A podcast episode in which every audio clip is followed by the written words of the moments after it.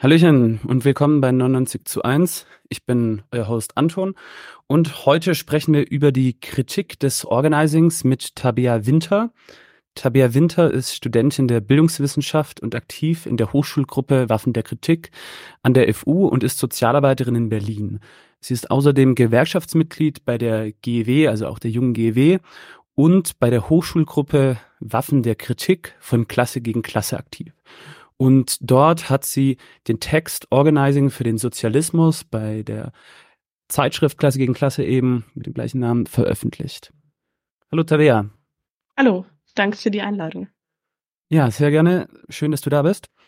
Du hast ja diesen Text Organizing für den Sozialismus, Fragezeichen, veröffentlicht. Auf wen bezieht sich dein Text? Auf was für ein Organizing-Konzept? Ähm, es ist vor allen Dingen eine Debatte mit Jane McAlevey. Das ist eine Organiserin aus den USA, aber auch mit den deutschen VertreterInnen, also der Rosella insbesondere und der Linken. Ähm, es ist, der Titel ist eine Anspielung auf den Praxis Moos Kongress, ja, mit dem Titel Was Sozialismus ist. Ähm, ich höre mich selber doppelt. Ich höre mich nicht. Entschuldigung, das regeln wir jetzt. Ich mache mich mal stumm.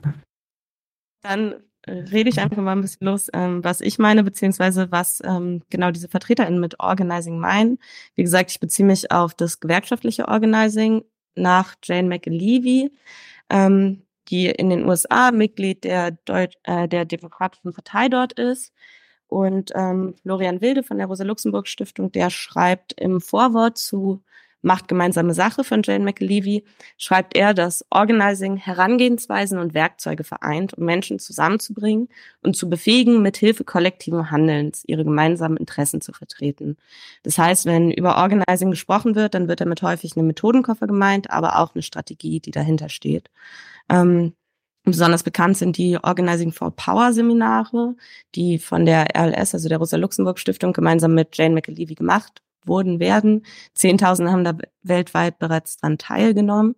Und ich bin voll froh, dass wir heute diese Folge machen können, weil das ähm, super relevant ist. Es ist aktuell Streikrunde, ähm, insbesondere auch in den TVL-Bereichen, also die Landesbeschäftigten streiken. Heute war Hochschulaktionstag, ähm, Bildungseinrichtungen wurden bestreikt und zum Beispiel in der Kampagne für einen Tarifvertrag für studentische Beschäftigte, also TV Stutt, ähm, im Streiksemester wurde sehr viel mit Organizing gearbeitet. Organizing soll eine Antwort bieten auf sinkende Mitgliederzahlen, die die Gewerkschaften leider länger schon zu ähm, bemerken hatten, wobei seit neuestem die Zahlen wieder steigen, möglicherweise auch ein Erfolg von Organizing. Und ähm, ja, es wird gesehen, dass Gewerkschaften in der Krise sind, dass es einen Rückgang von Tarifbindung gibt, dass es Union-Busting ne, ähm, gibt, also gewerkschaftsfeindliche Methoden der Arbeitgeberinnenseite. Ähm, genau. Ich würde sagen, insgesamt gibt es teilweise so die Vorstellung, dass Gewerkschaften eher so ein Instrument des 20. Jahrhunderts sind. Und Organizing probiert darauf eben eine Antwort zu finden, was ArbeiterInnen stärker in den Mittelpunkt stellt, als es die klassische Gewerkschaftsarbeit tut.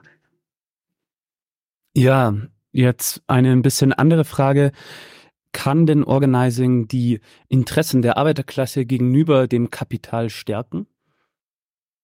Also ich denke, das Ziel von Organizing ist es, ähm, erstmal die Verhandlungsmacht zu stärken. Also dadurch, dass ArbeiterInnen stärker einbezogen werden ähm, in Arbeitskämpfe, in die Entscheidungen, wie Streiks geführt werden, ähm, ist eben das Ziel, dass genau das passiert, dass die ArbeiterInnen mehr Verhandlungsmacht gegenüber der Kapitalseite haben.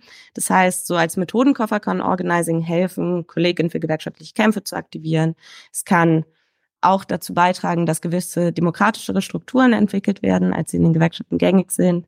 Also zum Beispiel gibt es ähm, am Beispiel der Berliner Krankenhausbewegung groß geworden, ähm, Teamdelegiertenstrukturen, was meiner Meinung nach was sehr Gutes ist und helfen kann, eben die Position der ArbeiterInnen zu stärken. Die Frage, ob das auf eine ja, revolutionäre Sicht äh, helfen kann, die Kapital zu stärken, würde ich in Frage stellen. Ich denke, das Organizing, wie es praktiziert wird, ähm, insbesondere auch in Deutschland, bleibt sehr stark im gewerkschaftlichen Rahmen innerhalb des kapitalistischen Systems. Also zielt eben nicht auf die Überwindung des Kapitalismus, sondern auf mehr Macht auf der Seite der Arbeiterinnenklasse im Widerspruch von Kapital und Arbeit und nicht auf die Überwindung des Widerspruchs. Ja, das heißt sozusagen ein, ein Kampf um den gerechten Lohn im Rahmen des bestehenden Systems und der Gewerkschaftsbürokratie äh, mit Tarifverhandlungen und so weiter. Ja, jetzt wird bei Organizing ähm, werden Schulungen angeboten. Worin bestehen die denn in der Regel? Also ich würde sagen, die bekanntesten sind diese Organizing for Power Seminare ähm, von der RLS und eben McAlevey. Es gibt auch andere, ähm, zum Beispiel beim letzten SDS-Kongress, dem System Change-Kongress, gab es auch eine Organizing-Akademie, wo ich auch äh, dran teilgenommen habe. In den Organizing-Schulungen, das sind meistens praxisnahe Workshops zu Skills und Konzepten mit Ansprachetrainings, Strukturtests, ähm, also wo ja viel Prakt praxisnah ausprobiert wird, wie funktionieren eins zu eins Gespräche, das ist ein wichtiges Instrument im Organizing, wie kann man so Listen erstellen, Teamkarten erstellen, wie kann man Strukturtests machen. Das heißt, es geht eher nicht so um die Vermittlung von politischen oder analytischen Inhalten, sondern viel eben um die Weitergabe von, von Skills und Methoden. Ähm, genau. Zum Beispiel wird dann geguckt nach Organic Leaders, das ist so ein zentraler Begriff im Organizing, also der Versuch im Betrieb auf, ausfindig zu machen, wer sind die Personen, die besonders zentral sind, um möglichst viele KollegInnen für die gewerkschaftliche Arbeit zu motivieren. Ähm, da gibt es dann in den Organizing-Seminaren, ja, so ein bisschen planspielmäßig fiktive Organic Leaders, die man ähm, ausfindig machen soll und so. Ähm, genau, ich denke, dass es schon durchaus recht wichtig ist, ähm, sich damit auseinanderzusetzen. Wie kann man eine gute gewerkschaftliche Ansprache machen? Wie schafft man es, irgendwie Kollegen zu organisieren? Wie schafft man es auch, einen Überblick zu behalten? Ähm, mein Eindruck ist, dass für mehr als so Skillsharing eigentlich die Organizing Workshops in der Praxis vielleicht nicht so mega hilfreich sind. Vielleicht ist das auch nicht ihr Ziel. Allerdings glaube ich, dass da eigentlich schon relativ viel drin steckt, eben da drin, dass zum Beispiel die politischen Fragen nicht so im Vordergrund stehen, zeigt es, glaube ich, schon so ein bisschen, ja, was eigentlich das Ziel hinter Organizing ist. Ja, verstehe. Ähm, eine kurze Anmerkung an die Zuschauer. Ihr könnt Fragen stellen. Äh, was brauchbar ist, wird gesammelt und währenddessen oder am Ende dann auch, äh, dann stelle ich die Frage für euch. Genau, liebe Grüße an hier Lefty, Todesrune, Gosplan 14, zum Wasser und Marek Lahen. Guten Abend miteinander. Ähm, ja, es gibt schon Leute, die sich auf ja das ganze Gespräch freuen. Wunderbar, freut uns auch. Genau, ähm, was vielleicht so ein bisschen ähm, jetzt aktuelle Organizing-Debatte oder diesen Ansatz von konventionellen Gewerkschaftskampf unterscheidet, ist auch so der Hintergrund oder das Aufbauen auf dem Konzept des Community Organizings. Also, dass eben ja andere, in der BWL würde man sagen, Stakeholder ganz aktiv einbezogen werden in äh, ja die gewerkschaftliche Organisierung. Was ist denn die Rolle von anderen Gruppen, wie beispielsweise äh, Angehörigen bei Krankenhausstreiks oder Eltern von Kindern in äh, Kindergärten oder jetzt Fridays for Future bei ähm, diesem, dieser Kampagne von den Busfahrern, wir, wir fahren zusammen? Ich denke, dass Organizing eben versucht, an ein gesamtgesellschaftliches Subjekt zu appellieren und ähm, ArbeiterInnen nicht nur in ihren betrieblichen Netzwerken zu sehen, sondern eben zu sehen, das sind auch Menschen mit außerbetrieblichen Netzwerken und da eben, wie es auch im Community Organizing, wo das gewerkschaftliche Organizing quasi eine Weiterentwicklung von ist, ähm, klassisch ist, zu gucken, wo liegen da Ressourcen, wo kann man zum Beispiel eben über Angehörige, über Freundeskreise, über andere Netzwerke ähm, weitere Leute mit einbeziehen. Ähm, Gerade im Fall von Krankenhausbeschäftigten macht es ja auch total Sinn. Ne? Das Krankenhaus betrifft uns alle, egal ob wir arbeiten dort oder nicht. Ähm, das ist eine Institution des öffentlichen Lebens, die für alle relevant ist. Ähm, mein Eindruck ist, dass häufig dann so sehr stark an das Gemeinwohl appelliert wird, im Gegensatz zu so einem Klasseninteresse. Also es gibt diesen Slogan aus der Berliner Krankenhausbewegung, mehr von uns ist besser für alle, wo natürlich super viel Wahres dran ist. Ähm, das kann halt bedeuten, mehr von uns im Sinne von mehr für die Arbeiterinnenklasse ist besser für alle im Sinne für die Arbeiterinnenklasse. Oder es kann halt auch so gedeutet werden, ähm, dass es ein gesamtgesellschaftliches Interesse daran gibt, zum Beispiel Krankenhausbeschäftigte besser zu entlohnen. Und ich glaube, das stimmt nicht. Ähm, ich glaube, es gibt eine Minderheit in dieser Gesellschaft, ähm, quasi auf der gegenüberliegenden Seite der Arbeitsseite, die eigentlich daran kein Interesse haben. Ähm, deshalb glaube ich, macht es total Sinn, da nochmal reinzugucken, wer ist denn gemeint? Meint es die arbeitende Mehrheit oder meint es alle? Ähm, weil ich denke, so die arbeitende Mehrheit, also auch die Angehörigen, auch die Freundinnen, sind total wichtige Verbündete, zum Beispiel in solchen Kämpfen für Entlastung, wie sie KrankenhausarbeiterInnen oder aktuell auch die Berliner LehrerInnen führen. Ähm, genau, ich glaube, man muss auch gucken, was ist das Verständnis, was dahinter steht. Also wollen wir, dass ArbeiterInnen ähm, die zentrale, die führende Rolle einnehmen in solchen Kämpfen, nicht weil wir ArbeiterInnen mega toll finden, sondern eben aufgrund ihrer Stellung im Produktionsprozess? Oder lösen wir so das Klassensubjekt, die Arbeiterinnenklasse so ein bisschen auf in so einer 99-Prozent-Vorstellung? Ähm, also ich denke, es gibt einen klaren Klassenfeind und den müssen wir als Klasse bekämpfen. Den können wir nicht in so einem ja, bisschen weichgewaschenen, wir alle gemeinsam Ding bekämpfen. Ich finde, wir fahren zusammen, was du gerade angesprochen hast, eine super spannende Kampagne, die ja gerade in Vorbereitung von der nächsten Tarifrunde im Nahverkehr ähm, läuft. Es gibt schon so eine Vor Vorgängerkampagne. Ähm, und jetzt ist das eben ein super wichtiger Schritt, wo versucht wird, FFF beziehungsweise aktuell in der Klimabewegung und Gewerkschaften zusammenzubringen. Ähm, ich glaube, das ist der Schritt, den die Klimabewegung ganz dringend braucht. Ähm, die Alternative zum Klimakleben ja, ja Klimagewerkschaft. Ja. Ähm, halt mit denen zusammenzukommen, die auch wirklich was ändern können. Also weil FFF hat jahrelang mit Appellen an die Regierung probiert. Offensichtlich ist das nicht der Weg, der uns vor der Klimakatastrophe schützt. Und auch Klimakleben ist es nicht. Ähm, ich glaube, ein Zusammengehen von der Klimabewegung und der Gewerkschaftsbewegung ist total wichtig. Und ich bin sehr gespannt, ob wir fahren zusammen es schaffen wird, daraus was Nachhaltiges zu ermöglichen. Also nicht nur irgendwie höhere Löhne im TVN, sondern eine langfristige politische Veränderung und die, die wir brauchen, um die Klimakatastrophe zu stoppen, die kann halt nicht im Kapitalismus erfolgen. Ähm, ja, da freue ich mich drauf, wie das wird. Mhm. Ja. Ich finde es sehr spannend, wie du gerade diesen doppeldeutigen Charakter dieses Slogans, wir fahren zusammen oder äh, auch das Gleiche, das ja auch bei dieser Berliner Krankenhausbewegung passiert ist, angesprochen hast, weil das ist ja das große Dilemma der Klimabewegung ist ja der mangelnde Machtaufbau gewesen. Also eine traditionelle Arbeiterinnenbewegung, ähm, da sind Leute als Arbeiter geboren und als Arbeiter gestorben oder als Katholiken geboren und als Katholiken gestorben und dementsprechend war das Commitment sehr hoch. Und was dann nach der Studentenrevolte mit dem Neoliberalismus, mit der Liberalisierung der Gesellschaft passiert ist, ist ja so ein bisschen eine Auflösung dieser festen Institutionen, die ja dann eben leider nicht nur äh, progressive ja Lebensstile, Fortschritte in der Gesellschaftspolitik ermöglicht haben, äh, Frauenbefreiung ähm, oder ja weniger Diskriminierung, Antirassismus etc., äh, LGBTQI-Bewegung, Stonewall, sondern die eben auch die Gewerkschaften dadurch sozusagen das die gesellschaftliche Grundlage, die Disziplin weggenommen haben. Und ähm, ja, das ist, ist an sich ähm, ein interessanter Punkt oder eine interessante Beobachtung, weil die Klimabewegung eben an der Seite von Gewerkschaften sozusagen dieses Dilemma oder diese, dieses Defizit versuchen könnte, wieder wettzumachen und nicht nur von großen Medienauftritten, sondern eben auch äh, in, durch tatsächliche Macht vor Ort als Unterstützung bei Streiks eben tätig werden könnte. Ja. Ähm, aber es ist natürlich begrenzt, weil, ja, also, weiß nicht, Nachbarschaftsarbeit ist halt nicht so strategisch, hat eben nicht eine gehobene Rolle im Produktionsprozess wie arbeitende Leute.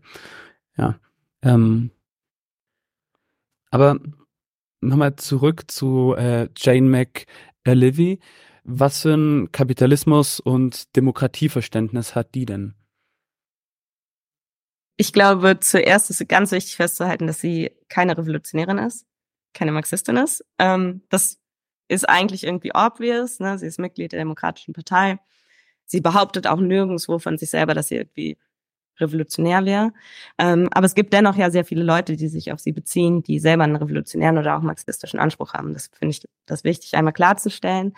Ihrer Meinung nach müssen wir die Demokratie stärken. Ähm, sie sieht so eine Gefahr, dass die Gesellschaft auseinanderfällt.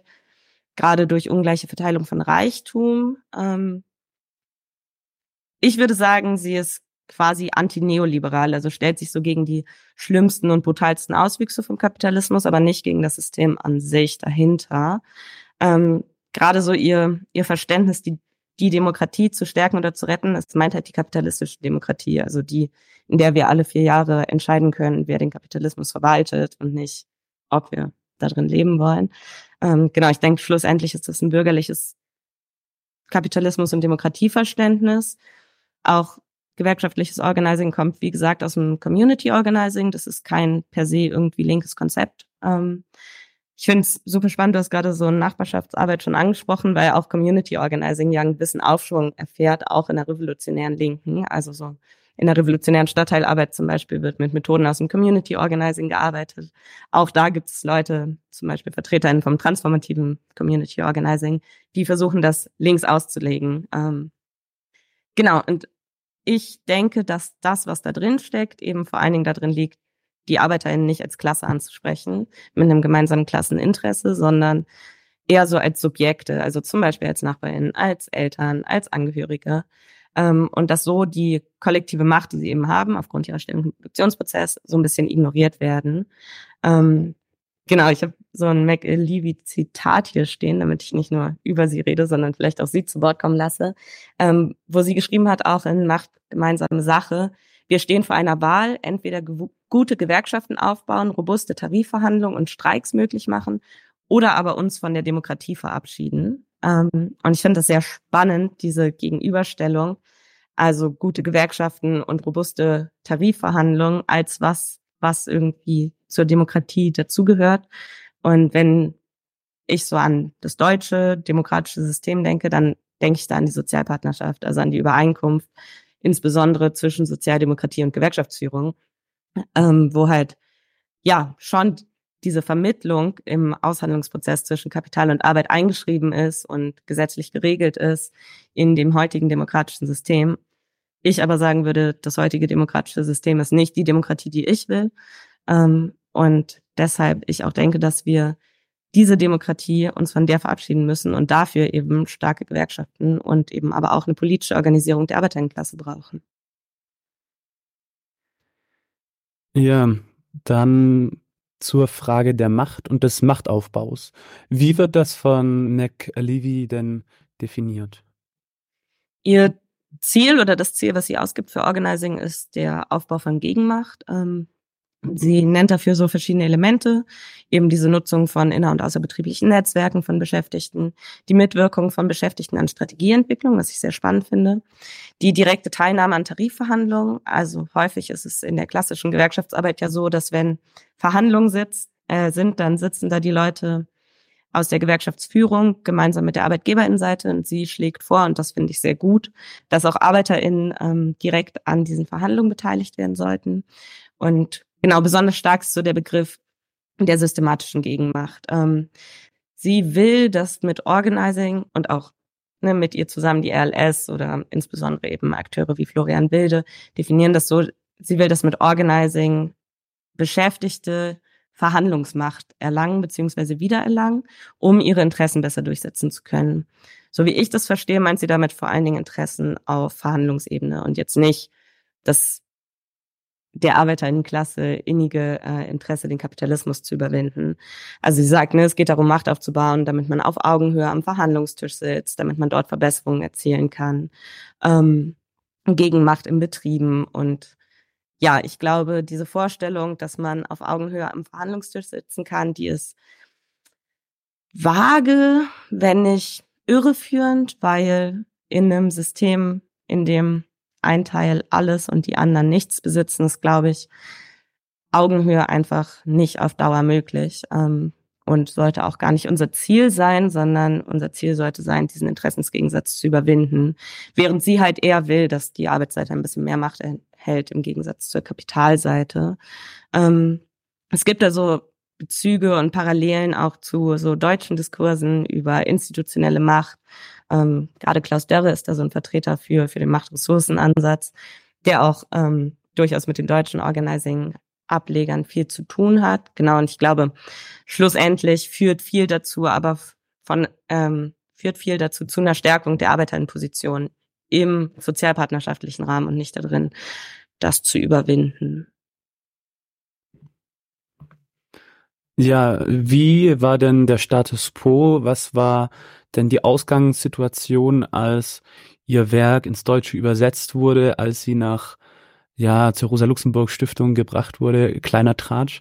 Äh, es war damals der Steve Hudson, der hat mit der Ines Schwertner diesen Podcast gemacht und er hat linker SPD-Flügel, No-GroKo-Kampagne war das.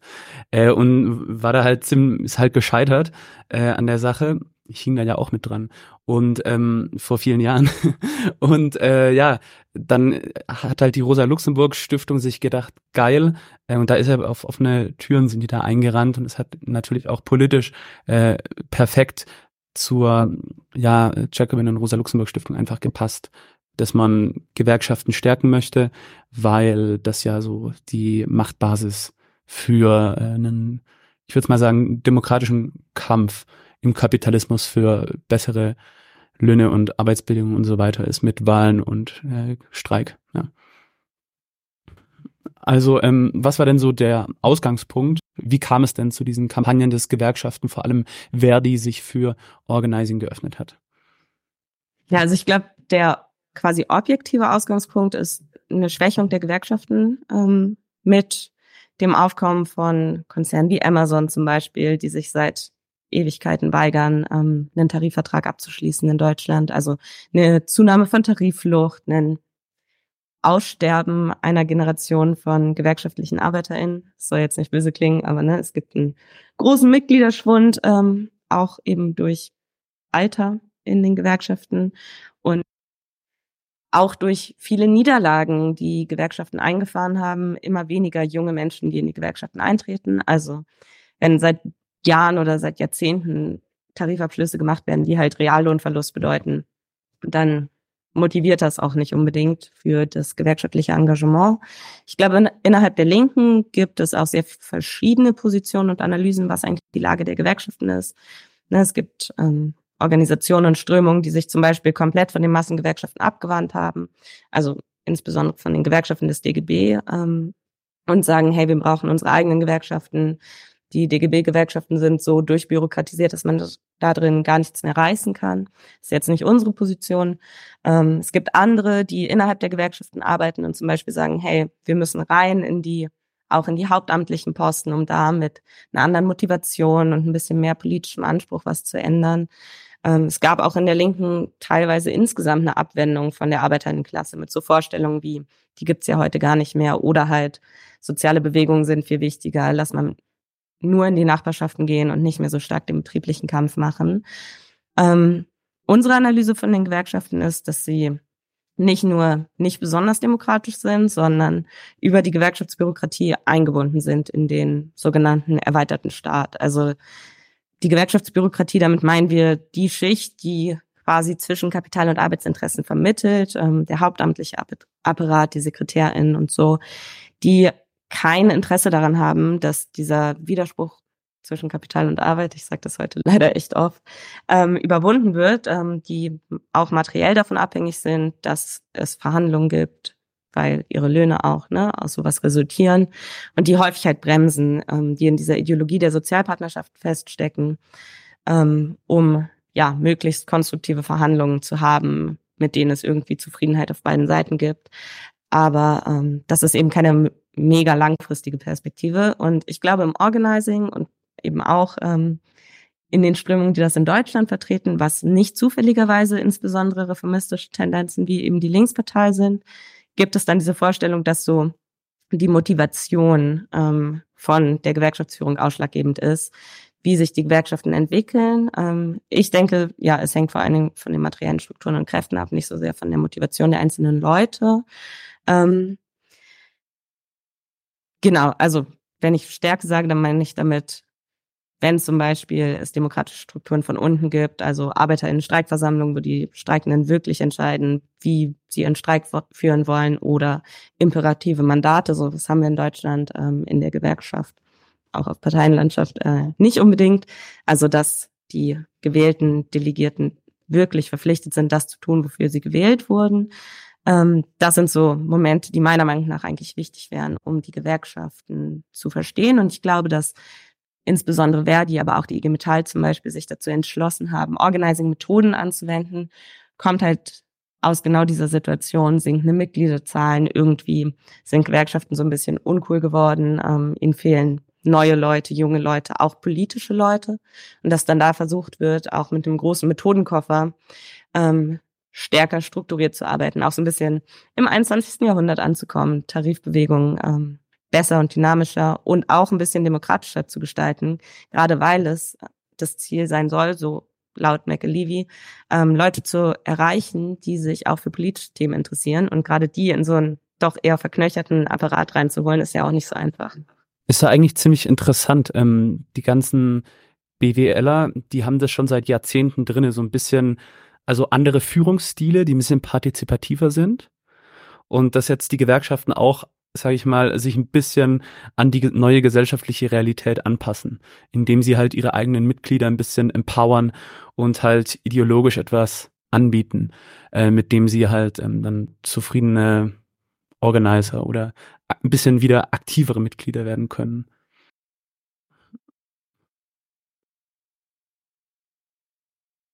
Ja, Hattest du noch ein Zitat zu der Motivationssache? Oder? Ja, ich kann das äh, ja, dann kann ich einblenden. Vorlesen. Also genau, das ist auch aus diesem Macht gemeinsame Sache. Das ist das bisschen theoretischere Buch von äh, McAlevey, wo sie eben sagt, Motivation und oder Ideologie der Führung, der Führung der Gewerkschaften, sind ausschlaggebend dafür, ob eine Gewerkschaft sich oligarchisch entwickelt oder nicht. Ähm, genau, was sie eben sagt in Bezug auf die Rolle von Gewerkschaftsfunktionären.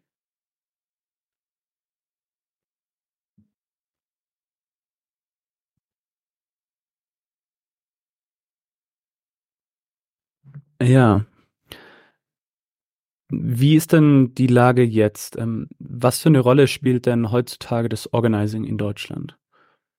Du hast es ähm, ja selber schon angesprochen, es ist eine wachsende Rolle. Also in, in diesem Jahr, auch im letzten Jahr, ist eigentlich Organizing aus den Streikbewegungen kaum wegzudecken. Gerade aus denen im öffentlichen Dienst. Ähm, was eng damit zu tun hat, dass eben dieser Appell an so ein gesamtgesellschaftliches Subjekt vorhanden ist, dass dann geguckt wird, hey, die Bereiche der öffentlichen Daseinsvorsorge, die Bildung, die Gesundheit, das sind genau die Sektoren, in denen oder für die das Organizing auch entwickelt wurde, aber eben auch gibt es OrganizerInnen, und in deutschen Debatten wird Organizing in meiner Wahrnehmung für sehr viel verwendet, also auch für Methoden, die McAlevey eigentlich als klassisches Mobilizing bezeichnet. Also mitmachen ohne mitbestimmen wäre so Mobilizing. Ähm, und genau, teilweise heißt alles dann Organizing, wenn man Einmal Oder einfach halt einfach Leute, die eigentlich schon Mitglieder sind, Leute, die eigentlich schon Sympathisanten sind, die von dem Umfeld sind. Einfach nur, wenn die mal mobilisiert werden, wird es dann diese Mobilisierung mit Organizing verwechselt, obwohl es ja natürlich nichts damit zu tun hat. So Organizing ja. wäre, an neue Leute ranzukommen.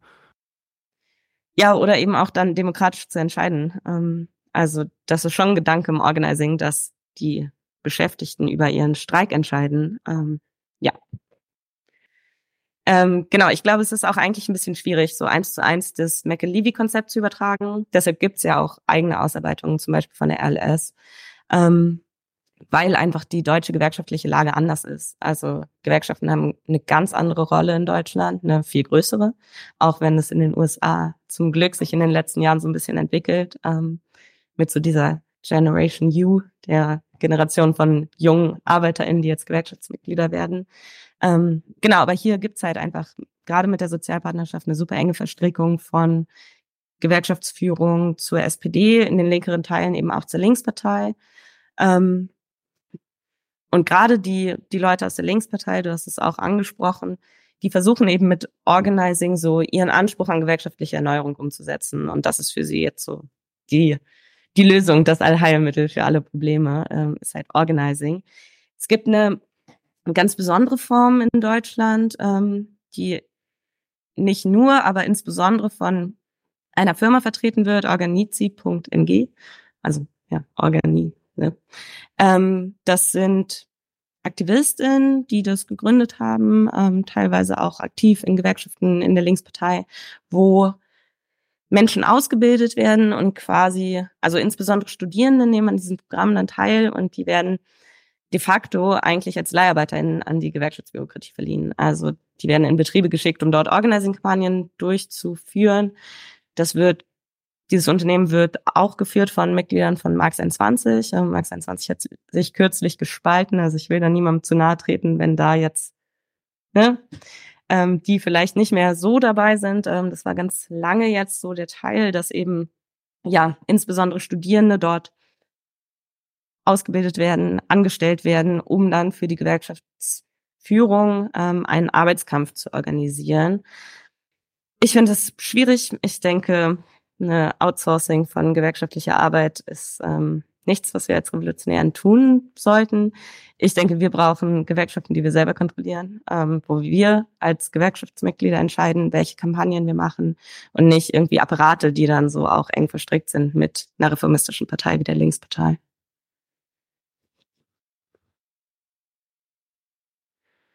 Ja, wie ist das? Was für eine Funktion erfüllen denn Organizer, die dann da hauptamtlich oder über Subunternehmen angestellt sind, eben in Abgrenzung zu Gewerkschaftssekretärinnen und äh, einfachen Mitgliedern? Hm, also so wie ich das bisher erlebt habe, auch irgendwie in den Streiks, wo ich dabei war, ist das häufig so eine Zwischenfunktion. Also das Ziel vom Organizing ist eigentlich, dass Gewerkschaftsmitglieder, ArbeiterInnen ähm, selber Organizer werden.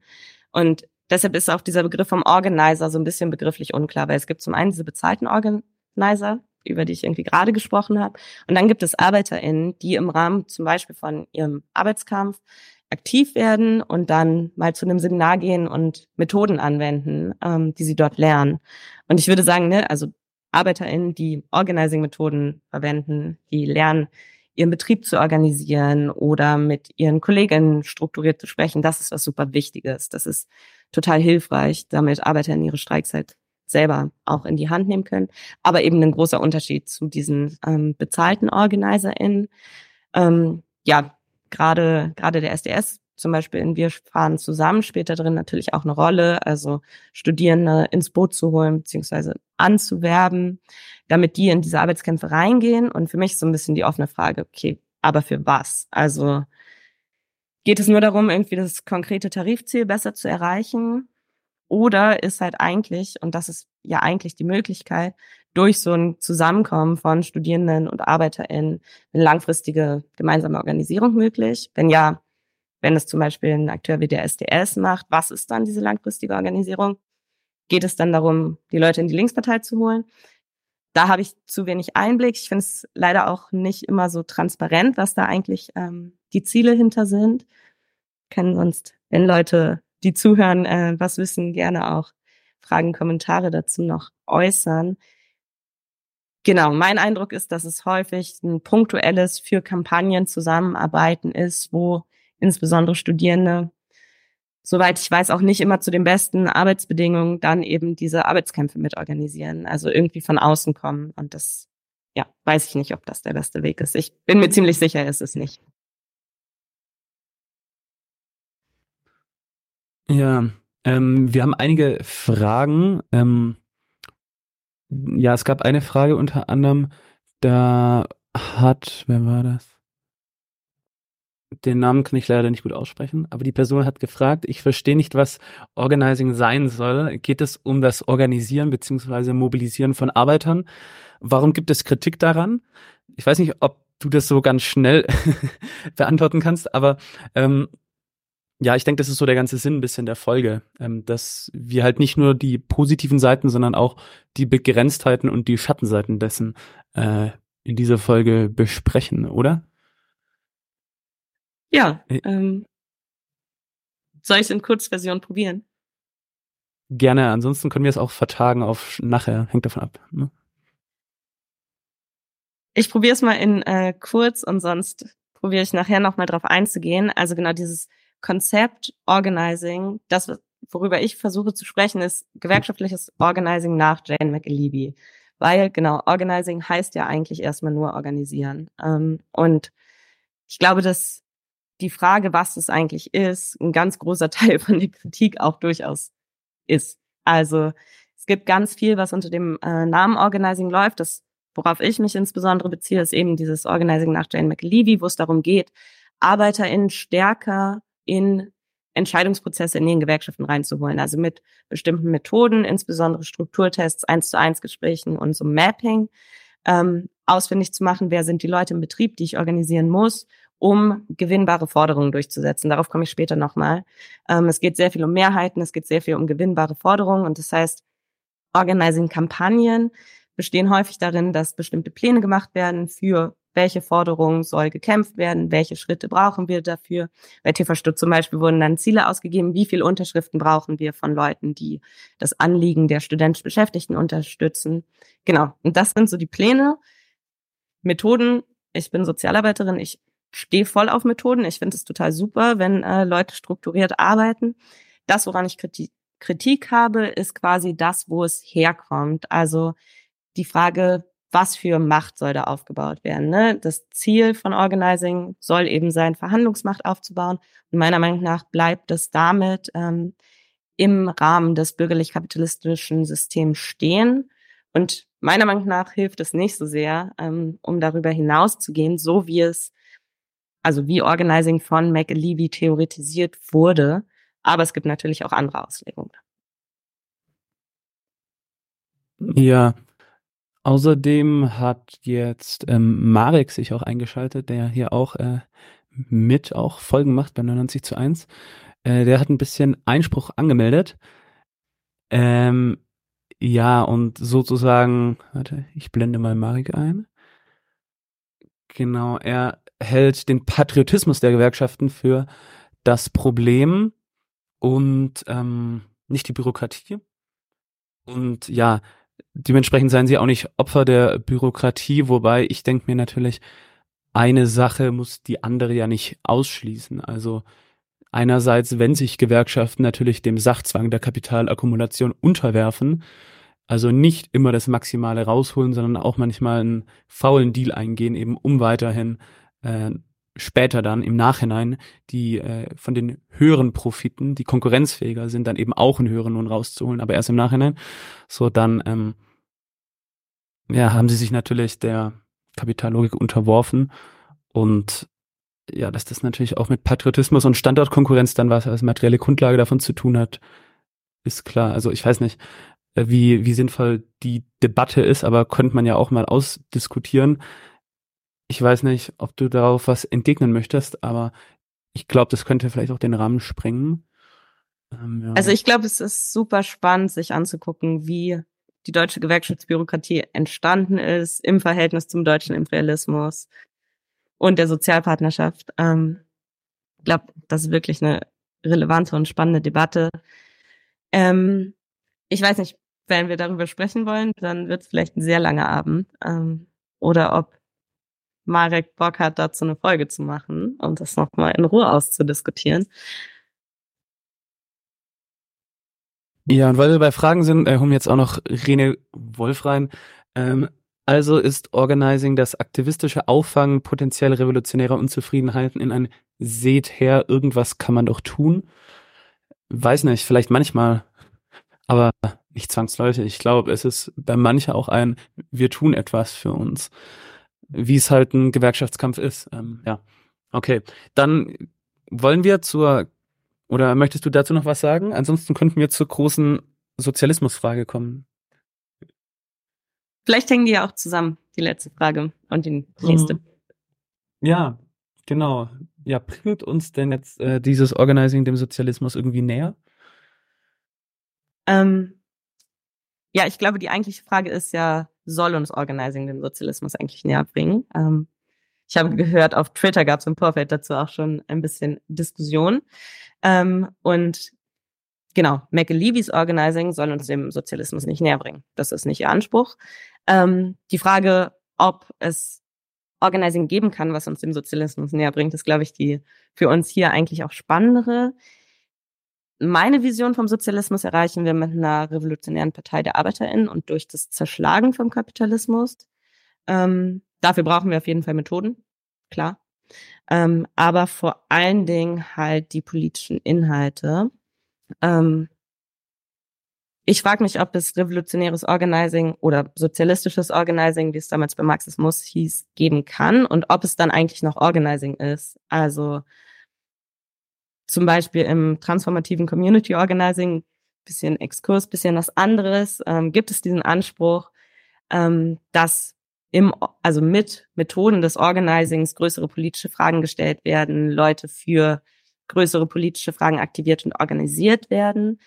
Meiner Meinung nach muss das dann bedeuten, wenn man den Anspruch hat, sowas wie sozialistisches Organizing zu betreiben, dass man nicht den größeren politischen Fragen ausweicht. Also zum Beispiel in Deutschland der, in den letzten Jahren würde das für mich bedeuten, nicht der Frage vom Krieg und von Waffenlieferungen auszuweichen, sondern ganz bewusst auch in Arbeitskämpfen politische Forderungen, auch Forderungen gegen die Regierung mit aufzunehmen. Ähm, genau, ich glaube, die Voraussetzung, die Organizing haben müsste, damit es uns dem Sozialismus näher bringt, ist, dass sich über die Gewerkschaft hinaus und über den Reformismus hinaus organisiert wird. Und das sehe ich auf jeden Fall nicht. Also ich sehe, dass die Beschäftigten im Organizing als Subjekte ihrer unmittelbaren Arbeitsbedingungen angesprochen werden, dass es auf der Ebene von konkreten kleinen Kämpfen bleibt, ähm, häufig eben unter dem ja, Vorwand der Gewinnbarkeit oder vielleicht auf dem Grund der Gewinnbarkeit. Aber wenn wir auf dieser Ebene bleiben, dann kämpfen wir halt einen aussichtslosen Kampf. Also solange wir im Kapitalismus leben, sind alle Verbesserungen temporär. Ähm, sie können uns jederzeit auch wieder weggenommen werden. Wir sehen das in jeder Krise. Wir sehen das allzu oft in gewerkschaftlichen Verhandlungen, wo eine Lohnerhöhung rausgeholt wird, die keine ist. Ähm, ja, McLevy spricht ja auch davon, dass sie irgendwie die Macht der Konzerne brechen will. Ich glaube, auch da gibt es einfach große Unterschiede darin, dass wir uns darunter vorstellen, die Macht der Konzerne zu brechen. Also geht es darum, dass die Reichen ein bisschen weniger reich sind und es mehr Steuern auf Vermögen gibt. Das ist so ihre Version, wie sie das sieht. Meiner Meinung nach geht es eigentlich darum, dass wir eine Welt haben, in der es eine Unterscheidung zwischen Reich und Arm nicht mehr braucht und ähm, keine Steuern auf reichen Vermögen mehr braucht. Aber genau, ihr geht es eben nicht darum, die Klassengesellschaft zu überwinden. Das heißt, ich denke, revolutionäres Organizing oder Organizing, was uns dem Sozialismus näher bringt, würde eigentlich die theoretischen Grundlagen vom Organizing, also gerade so dieses Demokratieverständnis, dieses Machtverständnis etc. über Bord werfen. Es würde die Methoden nicht nur zu so einer ähm, Mitbestimmung im Streik, sondern zu einer echten Selbstorganisierung auch über den Streik hinaus, zum Beispiel in Bezug auf die gesamte Gewerkschaft, ähm, verwenden, also gegen, gegen die Gewerkschaftsbürokratie. Es würde langfristige politische Projekte aufbauen und nicht nur Kampagnenarbeit machen. Und es würde halt das Ziel der Revolution verfolgen. Und ich glaube, wenn all das gegeben ist, dann hat es eigentlich mit dem, was heutzutage Organizing genannt wird, nicht mehr wirklich was zu tun.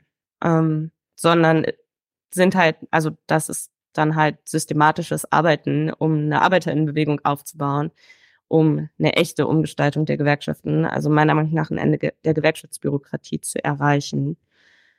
Genau. Ähm, Ja, als Zwischenschritt dazu würden ja sicherlich auch also eine starke Politisierung des Arbeitskampfes äh, äh, sein und dann auch das Ausrufen politischer Streiks, die ja äh, in der Vergangenheit immer wieder kriminalisiert wurden in Deutschland. Ähm, und auch so gut es geht von der Tarifautonomie sozusagen dadurch unterbunden werden. Ähm, ja, dann wie ist denn die Thematik, wer entscheidet denn, äh, wo organized wird? Auf also, dem Papier steht ja, dass es äh, demokratisiert werden soll. Ja, ich glaube, das ist halt so ein bisschen die, wie sagt man, Krux an der Sache, sagt man das so? Ähm, dass halt die Entscheidungen, wo Organizing-Kampagnen durchgeführt werden, die werden, das wird nicht von den Gewerkschaftsmitgliedern getroffen, also nicht von allen, ne? Ich bin GEW-Mitglied. Mich hat bisher niemand gefragt, hey, willst du da und da eine Organizing-Kampagne haben?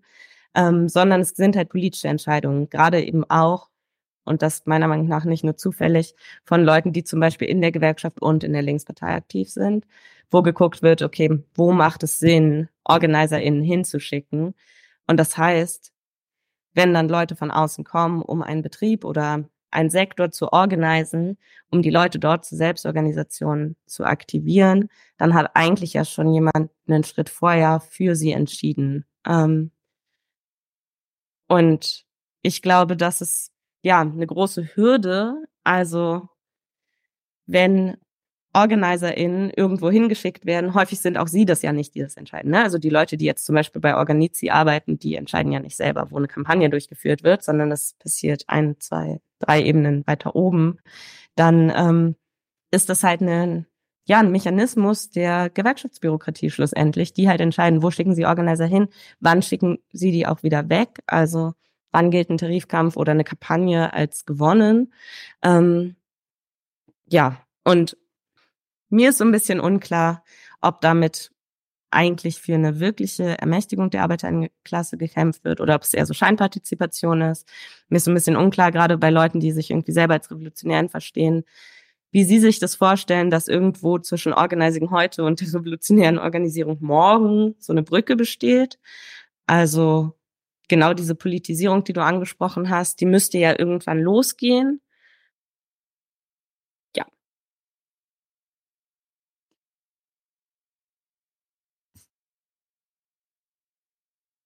Ja, du hast eben die Gewerkschaftsbürokratie mal wieder erwähnt und ähm, es ist ja tatsächlich so, dass die ganzen großen Institutionen, die einerseits ähm, für eine Demokratisierung der Wirtschaft in ihrem Programm zumindest auf dem Papier antreten, aber andererseits natürlich häufig mit der anderen Seite irgendwie verbündet oder verbandelt sind.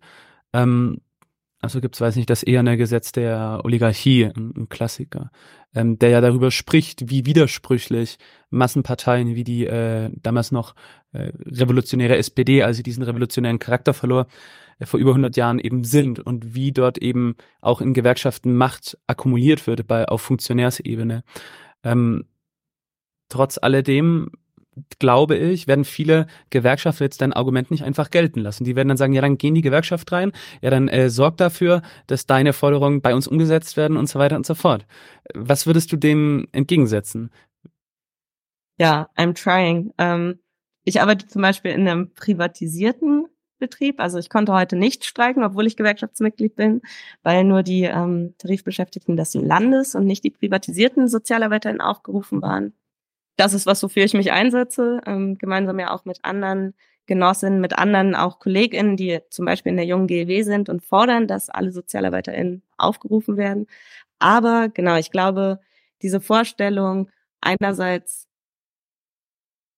dass Leute, die Kritik üben, selber gar nichts tun, ist ein bisschen verkürzt gedacht und selbst wenn, macht es vielleicht trotzdem Sinn, sich Kritik anzuhören. Ähm, ich glaube, dass Organizing auch erstmal was ist, womit wir uns auseinandersetzen sollten als aktive GewerkschafterInnen, weil es was ist, was gerade sehr viel gemacht wird, ähm, sehr viel Skillsharing passiert. Die DGB-Jugend organisiert andauernd Organizing-Akademien. Ähm, und ich glaube, es ist auch so ein bisschen unsere Pflicht, auch als kritische, als linke, als revolutionäre GewerkschafterInnen, ja, kritisch zu hinterfragen, wenn da so ein neues Modell von oben als Allheilmittel durchgesetzt wird, was das eigentlich soll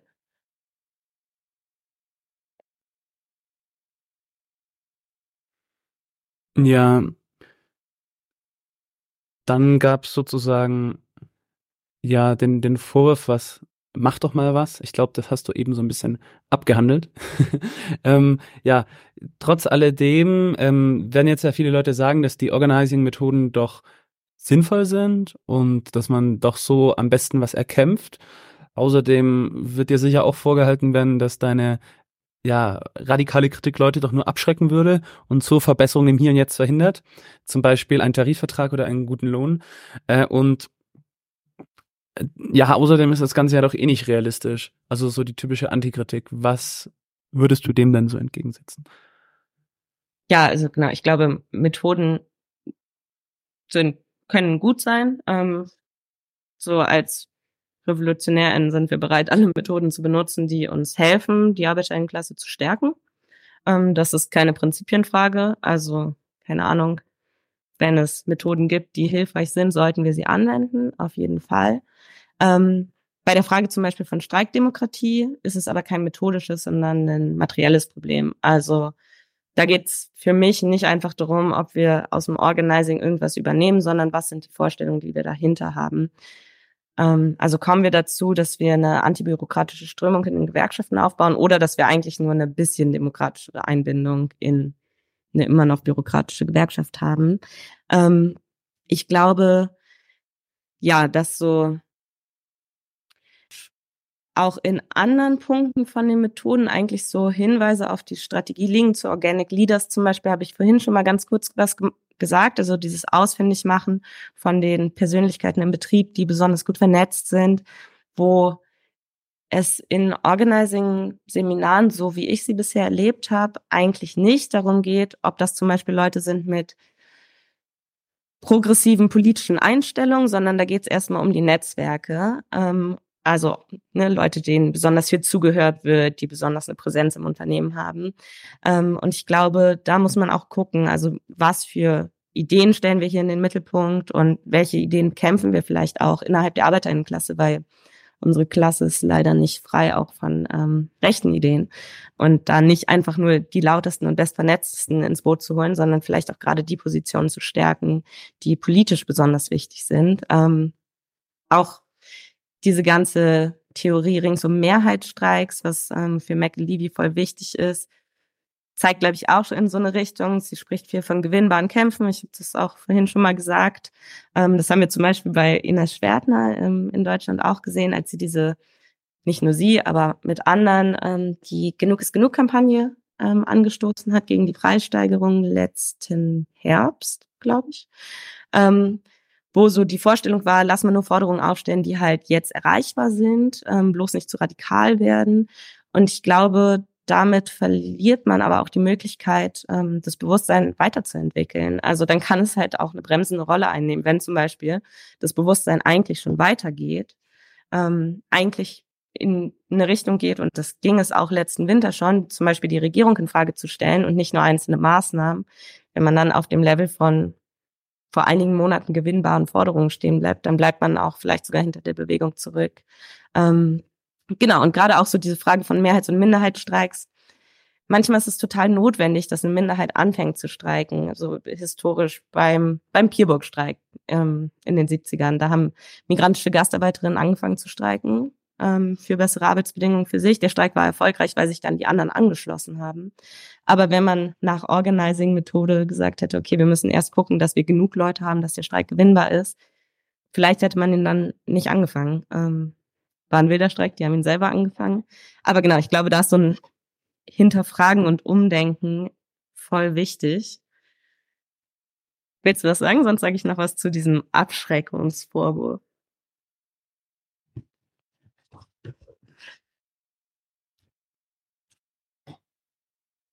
Okay, ich mache eine.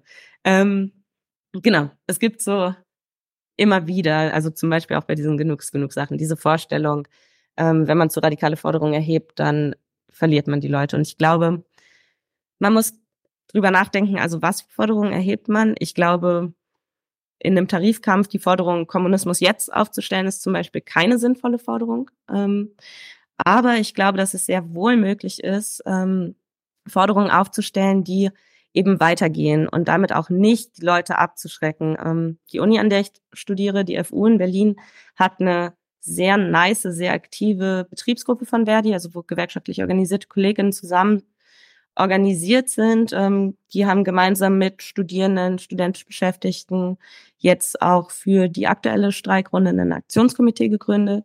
Und die haben es geschafft, zum Beispiel, dass jetzt bei dieser Streikrunde mehr Leute streiken als beim letzten Mal. Obwohl, oder ich denke, gerade weil sie Forderungen aufgestellt haben, die man vielleicht als sehr weitgehend bezeichnen würde. Also sie stellen sich ganz klar gegen das Sondervermögen für die Bundeswehr. Ähm, sie sagen, dass es einen automatischen Inflationsangleich braucht, dass es eine Reduzierung der Arbeitszeit bei gleichbleibenden Löhnen braucht. Ähm, sie sind zu diesen Forderungen gekommen in einem superdemokratischen Prozess. Das haben sie bei einer Versammlung gemeinsam beschlossen. Und das ist eben auch diesen Zusammenschluss gibt von einem Aktionskomitee. Ich war letzte Woche bei der Streikversammlung, die ähm, gemacht wurde. Das kommt daher, dass eben sich getraut wird, auch gegen die Gewerkschaftsführung Positionen zu beziehen. Es wurde eine Petition gemacht mit Forderungen eben in diese Richtung 1000 Euro mehr, ähm, automatischer Inflationsausgleich, kein Geld für die Rüstung, was dazu geführt hat, dass mehr Leute sich beteiligen, weil das schon andockt an dem Bewusstsein der Leute. Und natürlich ermöglicht das andere Gespräche.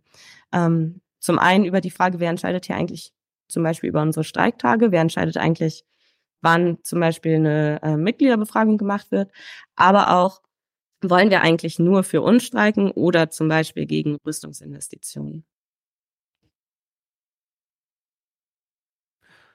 Ja, wir haben in den Kommentaren einige äh, ja, Leute, die Erfahrungen von ihre Erfahrungen aus der Gewerkschaft mitteilen, sei es äh, bei Verdi oder sonst so, gerade als es um äh, sozusagen die Entpolitisierung des Organizings und ähm, das Reduzieren auf das funktionalistisch Sein ging.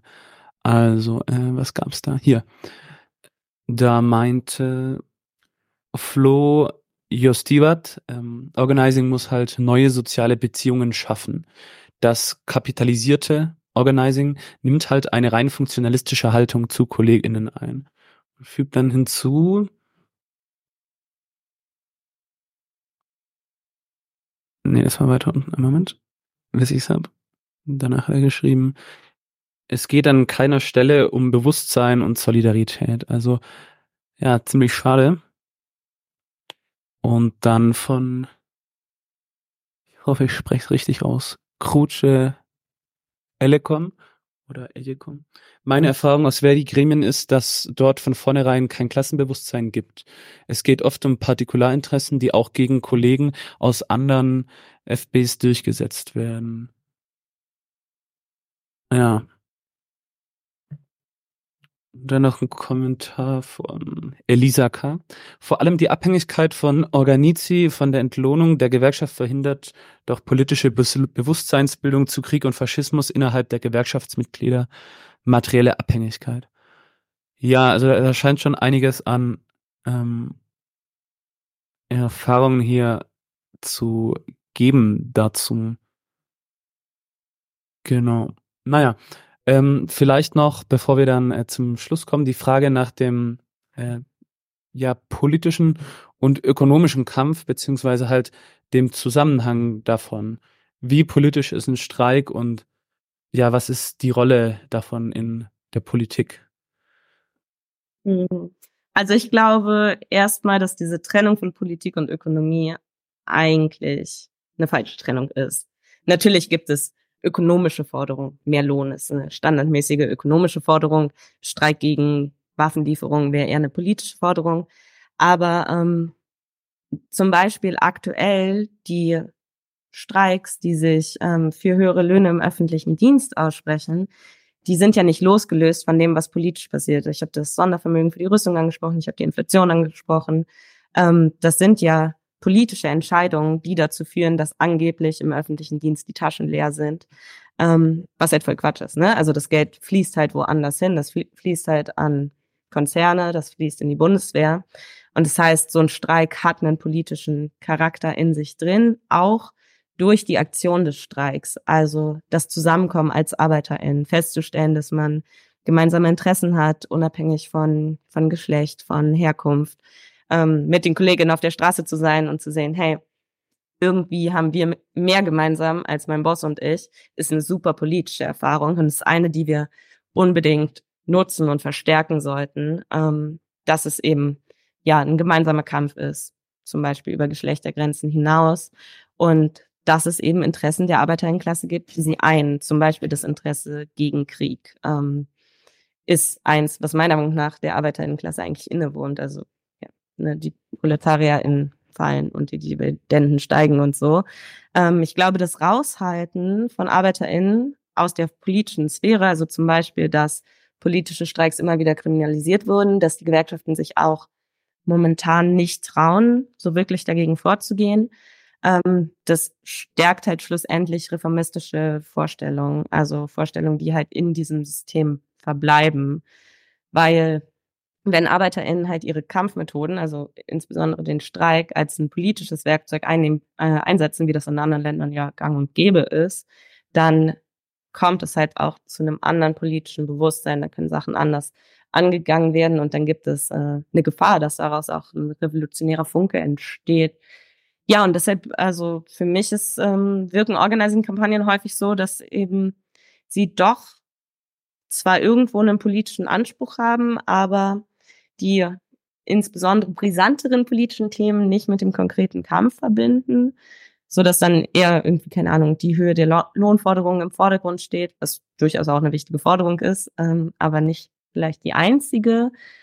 Und wenn man stehen bleibt auf dieser Vorstellung, eben mehrheitsfähig streiken zu wollen, dann lässt man sich, glaube ich, darauf ein, schlussendlich nicht revolutionär zu kämpfen, weil also wenn wir eine Mehrheit für revolutionäre Forderungen hätten, dann keine Ahnung, hätten wir dieses Gespräch gerade nicht. Ähm, und ich glaube, wenn man Forderungen aufstellt, die gerade mehrheitsfähig sind, dann sind das vielleicht nicht die ausreichenden Forderungen. Also wenn das Forderungen sind, hinter denen sich Kräfte, die in der Regierung sitzen, einfach so stellen können, vielleicht macht es dann Sinn, in eine Forderung weiterzugehen, ähm, um die Interessen der Arbeiterinnenklasse halt hervorzuheben. Ja, ich frage mich, ob wir jetzt eigentlich das Thema ganz gut abgehandelt haben. Äh, falls nicht oder falls es noch einen wichtigen Aspekt gibt, der dir fehlt oder ein paar Abschlussworte, sagt Bescheid. Weil ansonsten würde ich noch fragen, was ihr denn ähm, bei Waffen der Kritik und äh, der Klasse gegen Klasse, wo du organisiert bist, was denn euer Vorschlag ist für eben ja eine Organisierung, beziehungsweise was euer Verhältnis zu Gewerkschaften ist. Ähm, ja, wenn mir da drin also noch was einfällt, sage ich was. Sonst sage ich was dazu zuerst. Ähm, genau, wir als Klasse gegen Klasse, auch mit Waffen der Kritik unserer Hochschulgruppe. Wir sind Gewerkschaftsmitglieder, aktiv auch in den Gewerkschaften. Ich bin bei der GEW, andere Genossinnen sind bei Verdi oder in anderen eben Gewerkschaften des DGBs. Wir sind aktiv in der Vernetzung für kämpferische Gewerkschaften, die ich euch allen ans Herz legen würde.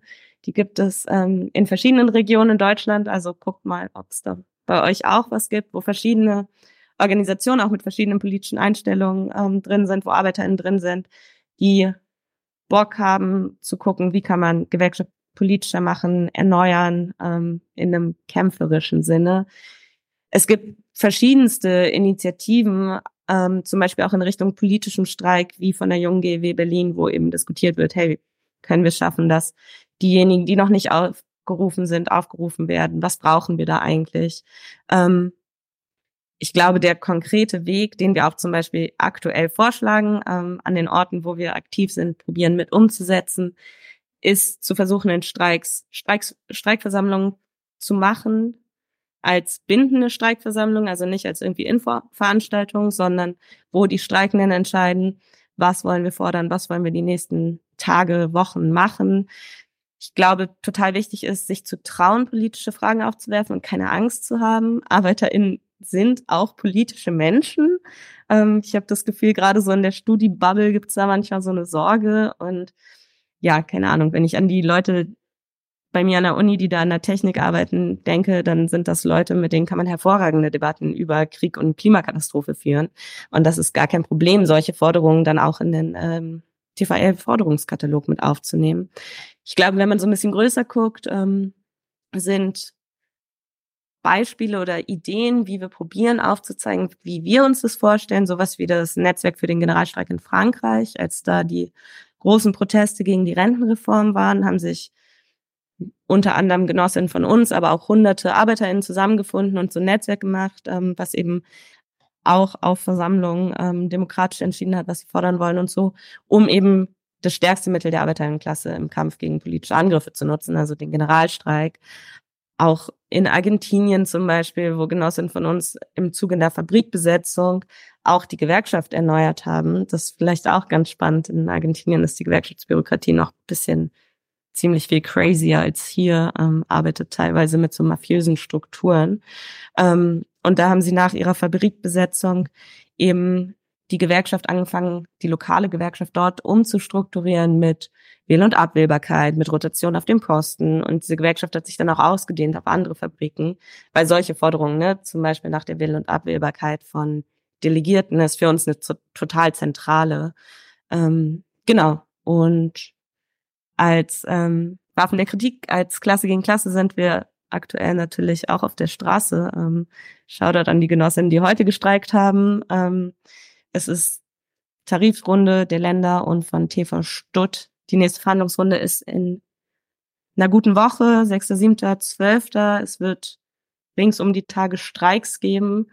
Ähm, ich fände es super schön, wenn so viele Menschen wie möglich auf der Straße sind, zu den Kundgebungen gehen, ihre Forderungen da einbringen ähm, weil gerade die dritte Verhandlungsrunde auch immer so ein bisschen prädestiniert ist, dass da vielleicht äh, es dem Ende zugeht. Und ich glaube, dass es ähm, gut möglich ist, dass wir aber noch einen kämpferischen Streikwinter hinlegen und eben das erkämpfen, was wir brauchen und keinen so faulen Kompromiss.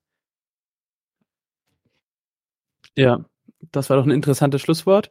Wir haben nicht über die, detailliert zumindest über die antibürokratischen Strömungen in den Gewerkschaften gesprochen, aber du hast das, wie heißt das, äh, Netzwerk kämpferischer, für kämpferische Gewerkschaften erwähnt. Nee, Vernetzung für kämpferische Gewerkschaften, ist es das? Ja, genau. Wunderbar. Dann äh, packe ich das eventuell mal noch in die Videobeschreibung rein, damit die Leute es finden. Und ja, vielleicht ähm, ja, ergibt sich ja in Zukunft noch eine Diskussion über äh, ja die Frage, warum denn Gewerkschaften so reformistisch sind. Ist es der Patriotismus, ist es die Bürokratie oder beides? Ich ja, weiß jetzt auch nicht so richtig, was da die richtige Erklärung ist. Aber es würde mich auf jeden Fall auch freuen, äh, mal noch über euren Ansatz der antibürokratischen Strömung in den Gewerkschaften zu sprechen. Genau. Auf jeden Fall, äh, vielleicht wird sich das ja die nächsten Wochen, Monate mal anbieten. Auf jeden Fall vielen Dank für deine Zeit, Tabea. Ich fand es äh, sehr schön, sehr interessant und einfach mal notwendig, äh, ja, ein bisschen das Organizing zu beleuchten, im Guten wie im Schlechten. Ja, vielen Dank, dass ich da sein konnte. Ja, sehr gerne. Bis zum nächsten Mal. Macht's gut. Ja. Leute, wir brauchen eure Hilfe. Wenn euch dieses Video gefallen hat, klickt auf Like, abonniert den Kanal und vergesst nicht das Glöckchen zu drücken, damit ihr benachrichtigt werdet, wenn wir neuen Content droppen. Außerdem solltet ihr uns überall folgen, wo wir verfügbar sind. Das ist Facebook, Instagram, Twitter und Twitch. Und wenn wir irgendwelche Ankündigungen machen oder Posts, dann shared, was das Zeug hält. Gebt uns all eure Liebe. Wir haben mittlerweile ziemlich signifikante Kosten. Wenn ihr es euch irgendwie leisten könnt, unterstützt uns doch auf Patreon. Dann kommt ihr auch in den Genuss verschiedener Vorteile, wie zum Beispiel Zugang zu unserer Discord-Community oder Zugang zu den ultrageheimen Patreon-Episoden, die wir dort posten. Außerdem könnt ihr uns natürlich auch über PayPal Spenden zukommen lassen. Außerdem haben wir mittlerweile einen eigenen Online-Shop. Das heißt, wenn ihr euch immer noch fragt, was ihr euren Lieben zu Weihnachten, Ostern oder sonst wie schenken könnt, geht dorthin und kauft duftes Merch. Alle Links dazu hier in der Beschreibung oder auch auf unserer Webseite 99 zu 1.de. Vielen Dank fürs Dabeisein, danke für die Unterstützung und wir sehen uns in diesem Theater.